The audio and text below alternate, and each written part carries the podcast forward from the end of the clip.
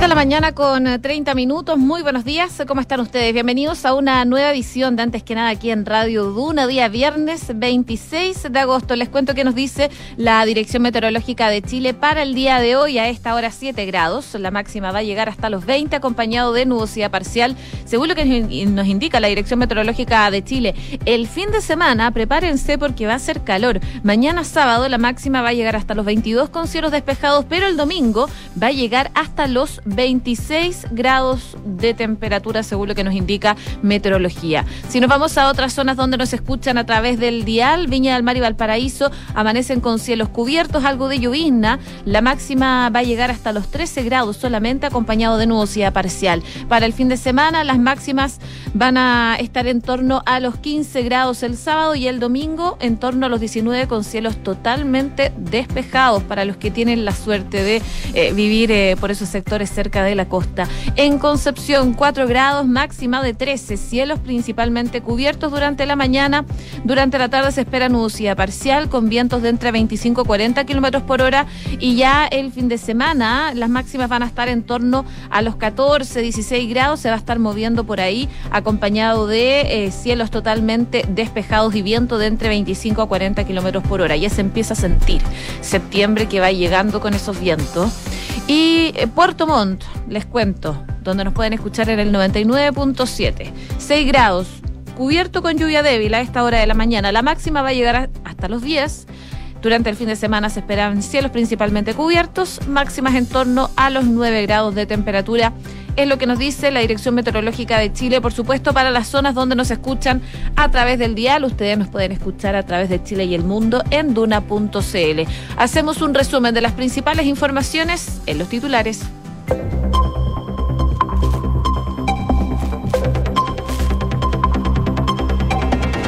Héctor Yaitul llegó a la cárcel de Concepción para cumplir prisión preventiva. El líder de la CAM, de la coordinadora Arauco Mayeco, fue trasladado hasta el recinto penitenciario del Bío tras ser formalizado durante la jornada de ayer en Temuco por usurpación de tierras, robo de madera y amenaza a la autoridad en el marco de la Ley de Seguridad del Estado. Seis máquinas y seis vehículos fueron quemados en un nuevo ataque en Capitán Pastén eh, tras eh, la formalización de Héctor Yeitul. El hecho se registró la tarde de ayer al interior de unas faenas de esta localidad, la Araucanía, en momentos en que el líder de la Cámara era trasladado a la cárcel de Concepción. Janet Vega renunció al Ministerio de Desarrollo Social tras eh, la polémica por el llamado a su, de su asesora Héctor Yaitul. De todas maneras, desde su partido, desde el PPD, aseguran que estaba llevando adelante la orientación que tenía el Ejecutivo. Michelle Bachelet va a aparecer en la franja de la prueba y anunció que va a votar en Ginebra. La expresidenta ya grabó una pieza que será emitida en los próximos días en el espacio televisivo y también en redes sociales, en las que reitera su compromiso con la nueva constitución para Chile. El gobierno confirmó que parte del transporte público va a ser gratuito para el plebiscito. Entre los servicios incorporados figura Metro de Santiago, el Merval y Biotren de Concepción. Felipe Berríos descartó haber cometido actos que eh, tengan significación sexual y que describe las denuncias en su contra, luego de que una investigación previa realizada por la Compañía de Jesús determinara la verosimilitud de los hechos, el sacerdote manifestó su deseo de enfrentar un juicio justo y transparente en la justicia ordinaria. En noticias internacionales, a su llegada a Taiwán, la senadora republicana Marsha Blackburn advirtió que Estados Unidos no será intimidado por China. La funcionaria norteamericana señaló que Washington sigue firme en la defensa de la libertad alrededor del mundo y no va a tolerar ningún esfuerzo para minar sus aliados. Lula da Silva admitió corrupción en su mandato anterior, pero recalcó que solo aparece cuando permites que se investigue. Si alguien se equivoca, alguien comete un delito, se investiga, se juzga, se condena o se absuelve. Y el problema está resuelto, zanjó el abanderado presidencial. 6 de la mañana con 35 minutos. Comenzamos la mañana informados en Antes que nada con Josefina Stavrakopoulos. Y por supuesto, la noticia de la semana, Héctor Yaitul. Ayer, minutos antes de las 9 de la noche, llegó hasta la cárcel el Manzano 2 de Concepción, el líder de la coordinadora Arauco Mayeco, tras ser formalizado durante toda la jornada en el Tribunal de Temuco por usurpación de tierras, robo de madera y amenaza a la autoridad en el marco de la Ley de Seguridad del Estado. Esto luego de que el miércoles el comunero mapuche fuera detenido durante la mañana en un restaurante que se llama La Cocinería del Sur, emplazado en la comuna de Cañete por un equipo especial de la PDI tras una orden emanada por la Fiscalía de la Araucanía. Y Aitul fue trasladado por tierra a través de la Ruta 5 Sur en un operativo que fue custodiado por una caravana compuesta por personal de gendarmería y carabineros, además de un helicóptero policial. El traslado desde la Araucanía hasta la región del Biobío se extendió por cerca de tres horas sin que se registraran incidentes durante este trayecto. Al respecto, desde Carabineros de Concepción informaron que el operativo se realizó en base a prestar la seguridad tanto a las personas que se trasladaban como a la persona que transitaba alrededor de la escolta. En el centro penitenciario del Biobío, Yaitula entonces va a tener que cumplir prisión preventiva durante los 30 días que eh, dura la investigación y según lo que se decretó ayer en tribunales. De todas maneras, eh, se registraron ataques durante la jornada, ataques incendiarios que afectaron principalmente vehículos y maquinarias. Eh, en la localidad de Capitán Pastena, ahí en la comuna de Lumaco, en la región de la Araucanía.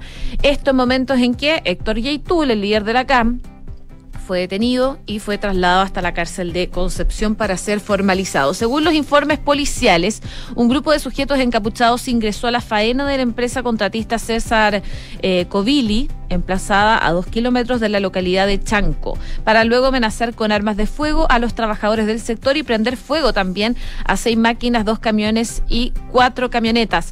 No se informó en todo caso de personas lesionadas. Hasta el lugar llegó de manera inicial voluntarios de bomberos para el control de las llamadas y personal de carabineros. Desde la policía uniformada eh, dijeron que en el lugar se encontraron leyendas alusivas a la violencia rural y además indicaron que se desplegó un amplio operativo con personal de la tercera comisaría del control del orden público de Mayeco para resguardar el sitio y eh, dar con los responsables del hecho, fue lo que dijeron desde Carabineros. De todas maneras, esto no ha sido lo único que ha ocurrido. Ataques se suman a los registros del el miércoles, esta es la detención de Yaitul, uno en, Curacautín, digo, en la Araucanía, donde fueron quemados dos galpones, un tractor y un caballo, y otros tres en Mulchen, donde tres camiones y dos tractores fueron incendiados. Lamentablemente, hechos de violencia que ocurren bajo el estado de excepción y en el marco de la detención y prisión preventiva de Héctor Yaitul de la mañana con 38 minutos. Estás en Antes que nada con Josefina Stavrakopoulos. Duna 89.7. El presidente Gabriel Boric ayer inició un viaje a Calama y fue un viaje bastante movido. Uno, porque se estaba generando la audiencia en contra de Héctor Yaitul y dos, porque se, un, se abría un flanco contra la ministra de Desarrollo Social, Janet Vega. Él habló de los dos temas, por supuesto, esto fue lo que dijo en el caso de Héctor Yaitul. Quiero decir de manera muy clara y firme que en Chile nadie está por sobre la ley y que nuestro gobierno tiene la voluntad sincera de avanzar hacia una solución de fondo en el conflicto que tenemos en el sur. Una solución que no es solo por la vía de el enfrentamiento, la violencia y la represión, sino que tiene que ver también con comunidades postergadas, con derechos negados, con pueblos despojados. Certeza de que la gran mayoría, la gran mayoría del pueblo mapuche son personas pacíficas, trabajadoras y que quieren una solución en serio y que están cansadas de esperar. Hay entonces las declaraciones del eh, presidente Gabriel Boric, que no solo se tuvo que hacer cargo de la situación de Héctor Yaitul que estaba ocurriendo, de los hechos de violencia en la Araucanía, en la macrozona sur, sino que también eh, tuvo que eh, comunicar que aceptó la renuncia de la ministra de Desarrollo Social, Janet Vega.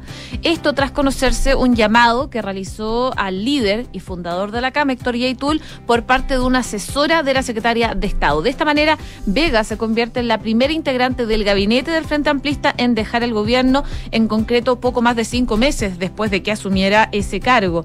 A través de un informe revelado por la PDI, y según publica Exante, se dio a conocer que el 11 de mayo una asesora de Vegas se contactó vía telefónica con el comunero. El diálogo entre ambas partes se dio el mismo día en que el sitio Cualquier Noticias publicó una entrevista a Yeitul en donde criticaba la idea del gobierno de Boric de avanzar en un estado intermedio en la macrozona sur y llamaba a organizar la resistencia armada.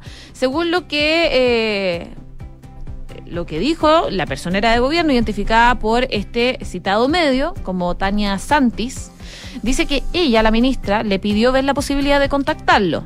esta es la comunicación que tiene con Yaitul. Y ver la posibilidad de poder tener una conversación en este momento con usted por teléfono, fue lo que dijo la asesora, para posteriormente continuar la conversación vía WhatsApp a pedido de Héctor Yaitul. Una vez conocida la información, la oposición, por supuesto, arremetió en contra de la Secretaría de Estado, pidió su renuncia e incluso deslizando la posibilidad de impulsar una acusación constitucional en su contra. La situación también prendió las alertas en la moneda, donde minutos después de conocerse la noticia, eso de la una de la tarde, de hecho lo contábamos ayer en Ahora en Duna, los ministros del comité político se reunían de urgencia para abordar la situación. Trascendió que la ahora ex secretaria de Estado fue parte, de hecho, de los diálogos en Palacio y todo ocurrió en paralelo, como les comentaba, de la gira del presidente Boric a Copiapó. De hecho, cuando la situación se dio a conocer, el jefe de Estado se estaba bajando del avión que lo había trasladado a Santiago, desde Santiago, digo, hasta eh, el aeródromo del desierto de Atacama, y en Caldera. La situación en el Palacio era considerada como preocupante y grave, y según lo que reveló la tercera, es que además se dio a conocer un día después de la detención del líder de la CAM, y en la misma jornada en que estaba siendo formalizado por delitos de asociación de robo de madera, usurpación de tierras y por la ley de seguridad del Estado. A propósito, hubo reacciones en nada personal conversaron con el eh, senador del PS, José Miguel Insulza, a propósito de la renuncia de la ministra Vega y esto fue lo que dijo. La presentación del estado de emergencia constitucional que hicieron las ministras Vega y Siches en conjunto cuando empezó esto, cuando lo, cuando lo empezaron a administrar, que la verdad es que fue muy fue una muy buena una muy buena presentación en que una se hizo cargo de los problemas ya por así decirlo de seguridad pública y la otra se hizo cargo de lo que pedía la mayor parte de los senadores de gobierno, de los parlamentarios de gobierno, que era que iban a hacer el Araucanía entre tanto. O sea, aquí no va a ser solamente cuidar la carretera, sino que también había un programa, ¿no? Buen vivir. Buen vivir. Exacto. Entonces, la, y la, ministra Vega se hizo cargo en esa reunión con muchísima propiedad del programa de Buen Vivir, o sea, ella estaba muy metida en la cosa. Y por lo tanto debe haber dialogado bastante, pero la llamada, repito, sí, si de llamada hablamos, la tenía que hacer la ministra la ministra Siches. Ahora, de la, del diálogo que yo pude leer, lo poco el diálogo es un diálogo bastante formal, ¿no? Mm. Bastante, bastante, eh, para decirlo, preparatorio. Pero ahí por él, por el lado, él dice, él pregunta si la ministra le dio su teléfono. Lo cual estaría mostrando que realmente la ministra tenía un contacto, con un contacto más permanente con él. Ahí entonces las declaraciones del senador José Miguel Insulza. Por supuesto, la entrevista completa la pueden revisar en duna.cl. 6 de la mañana con 43 minutos. Estás escuchando Antes que nada con Josefina Stavrakopoulos en Duna. Y vamos con otras informaciones. Hablemos de la situación del sacerdote jesuita Felipe Berríos, porque se defendió el sacerdote de las denuncias realizadas en su contra por presuntos hechos de connotación sexual. Él dice que puede afirmar que no ha cometido estos actos de significación sexual que eh, ellas describen, en el fondo las personas eh, que están denunciando.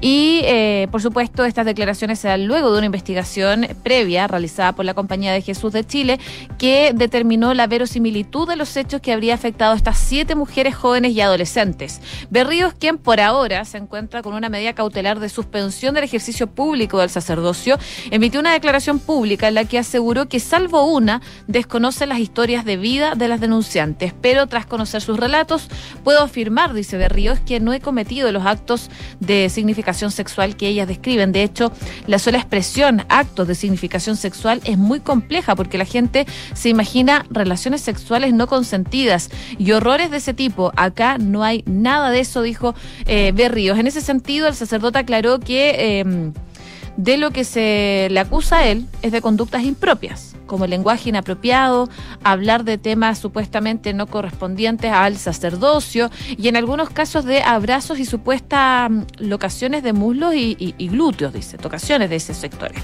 Nunca me aprovecho de mi posición de sacerdote, enfatizó de Ríos, quien señaló que ninguna de las cuatro denuncias y los tres relatos en su contra han sido llevados a la justicia. Y es por esto que manifestó su deseo de que el proceso también también avanza en la justicia ordinaria, porque ahí él va a poder enfrentar un juicio justo y transparente de cara a la ciudadanía. Las denuncias contra Berríos salieron a la luz pública en mayo pasado, luego de que el 29 de abril una mujer adulta informara a la Compañía de Jesús de hechos que habrían ocurrido cuando la denunciante era menor de edad. Y en ese momento se decretó la apertura de una investigación previa canónica de la que quedó a cargo la abogada laica María Elena Santibáñez. A fines de mayo, el sacerdote jesuita se autodenunció solicitando al Ministerio Público iniciar una investigación sobre los hechos descritos en la denuncia. Él aseguraba en su momento que no le parecía que los sacerdotes deban tener una justicia especial. Esto es visto con justa razón como un privilegio por el resto de los chilenos. No digo que el proceso canónico sea malo, sino que es insuficiente y desconocido para el común de la gente. Y en esa línea, el sacerdote dijo querer ser investigado al igual que cualquier ciudadano de este país y tener la posibilidad de poder defenderse ante el Ministerio Público y los tribunales en forma más transparente eh, posible. Es lo que decía el sacerdote Felipe Berríos a propósito de estas denuncias en contra de él. En todo caso, él descarta haber cometido actos de significación sexual que describen las denunciantes en su contra. Parte entonces de lo que está pasando en cuanto a este sacerdote jesuita. 6 de la mañana con 46 minutos. Escuchas antes que nada con Josefina Stavrakopoulos. Duna. Ya vamos haciendo como todos los días una cuenta regresiva de cara al plebiscito, porque hay novedades. Ayer hubo una reunión entre el eh, presidente Gabriel Boric y Andrés Tagle, que es el eh, presidente del Consejo Directivo del CERVEL para hablar de distintos temas de cara, por supuesto, al 4 de septiembre. Uno de ellos era la gratuidad en el transporte público, algo que estaba en duda por lo menos hasta el día de ayer, porque finalmente se concretó este anuncio de gratuidad de parte importante del transporte público para el plebiscito. Se comunicó que los servicios de metro de Santiago, Valparaíso y el biotren de Concepción y el servicio de trenes de todo el país no va a tener costo para las personas este 4 de septiembre. A pesar de que los buses quedaron fuera de este anuncio, el presidente Gabriel Boric sostuvo que se está trabajando para poder garantizar la frecuencia y la cantidad de los eh, conductores. En los sectores rurales se establecieron 2.446 servicios de transporte público gratuito, ya sea terrestre, fluvial, marítimo o lacustre, lo que, según el Ejecutivo, significa un aumento del 15% respecto a la disponibilidad que hay habitualmente. La ministra del Interior, Isquia Siches, confirmó que para este plebiscito un representante del apruebo y otro del rechazo van a acompañar durante el día al ministro de Transporte monitoreando lo que pasa en las calles para no repetir ejemplos de años anteriores. El eh, presidente del Consejo Directivo del CERVEL recordó que existe un criterio único que da cuenta de que el local de votación no puede cerrarse hay gente en la fila para votar, aunque sea a las seis de la tarde.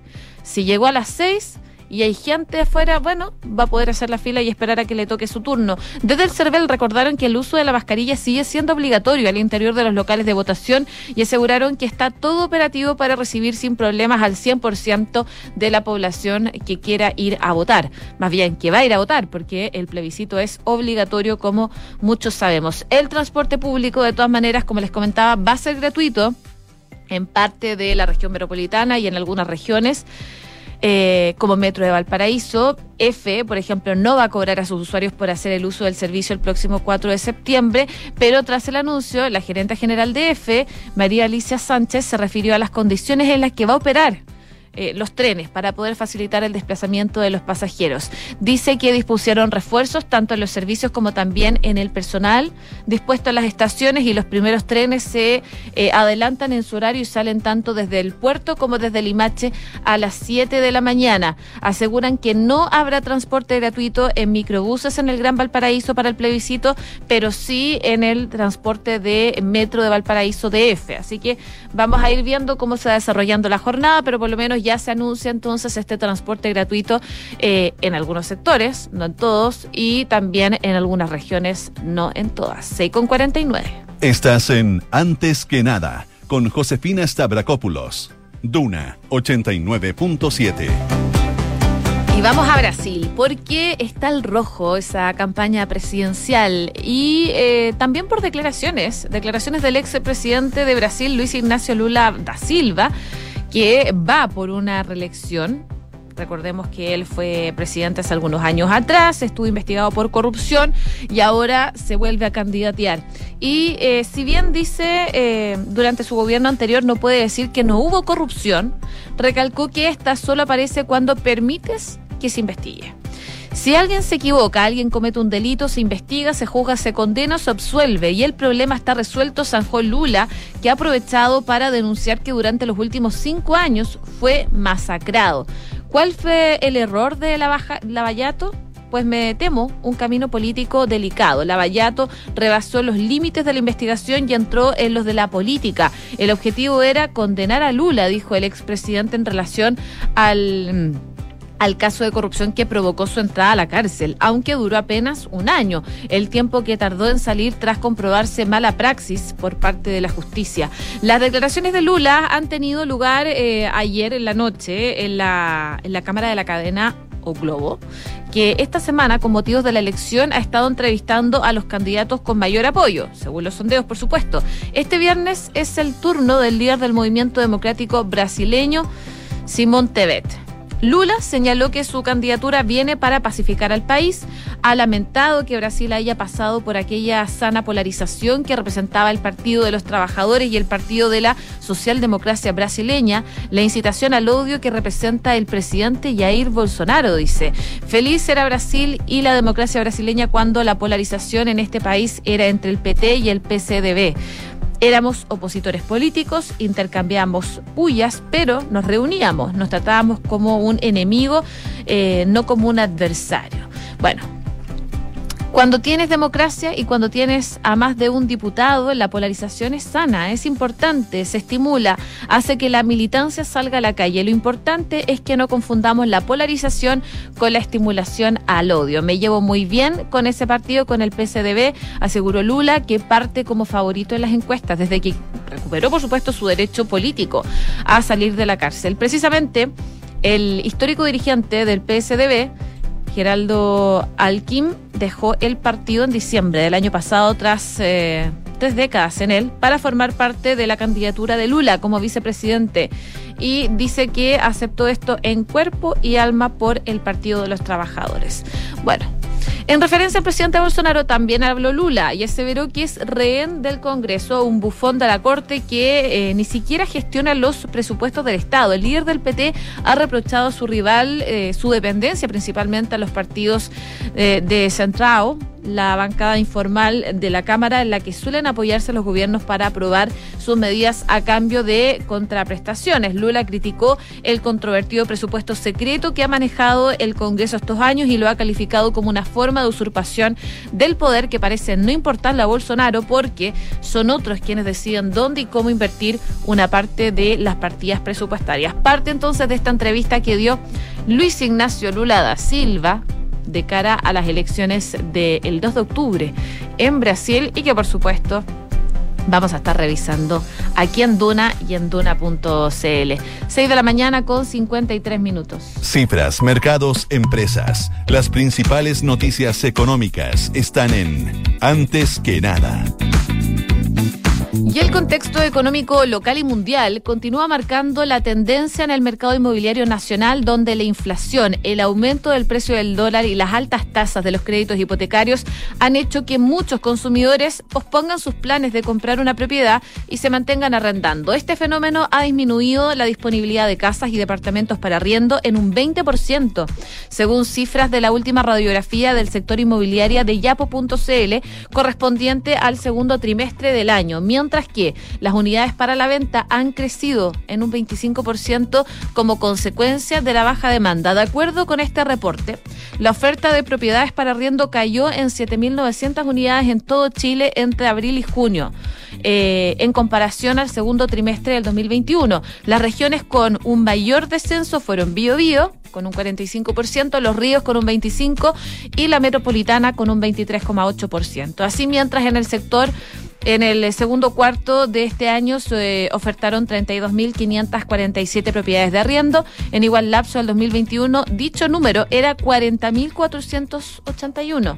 Y según lo que consigna este estudio, es que si comparamos el segundo trimestre del 2022 con el mismo periodo del año anterior, se observa una disminución del 4,6% en la oferta de casas para arriendo, lo que representa alrededor de 486 unidades menos ofertadas. Durante el periodo de abril-junio de este año se incorporaron un total de 10.210 casas en arriendo. En la región metropolitana, a nivel de comuna, se registra una caída de la oferta de arriendos en la zona centro, oriente y norte, en tanto que un aumento en las zonas poniente, sur y suroriente.